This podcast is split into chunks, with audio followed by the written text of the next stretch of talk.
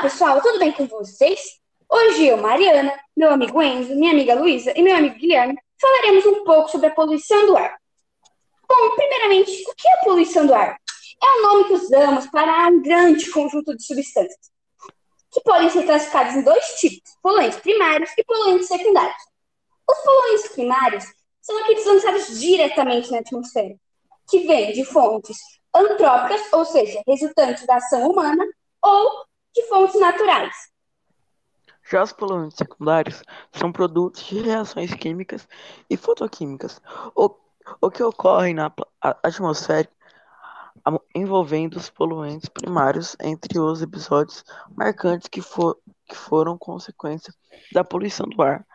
A situação na Inglaterra nos anos de 1950 ganhava destaque em 1952 devido à poluição particulada e compostos por enxofre liberados pelas indústrias na queima de carvão, além das péssimas condições climáticas que contribuíam para não de, de dispersão é, dessa poluição. Cerca de 4 mil pessoas morreram em Londres por problemas respiratórios no período de uma semana. Nos meses seguintes a esse evento, que foi conhecido como Big Smoke, Grande Fumaça, mais de 8 mil pessoas morreram e cerca de outros 100 mil ficaram doentes.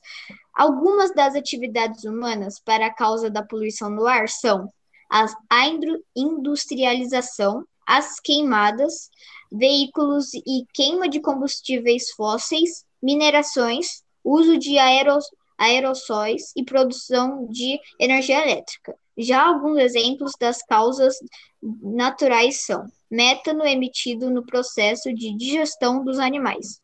Essa emissão é aumentada pela ação humana devido ao grande número de animais criados para alimentação, como o gado, por exemplo, que corresponde a uma grande parte das emissões do metano no meio ambiente, atividade vulcânica, que emite diversos poluentes como dióxido de carbono, dióxido de enxofre e cinzas em grandes quantidades, podendo assim causar danos terríveis, e a fumaça e monóxido de carbono emitido nas queimas naturais.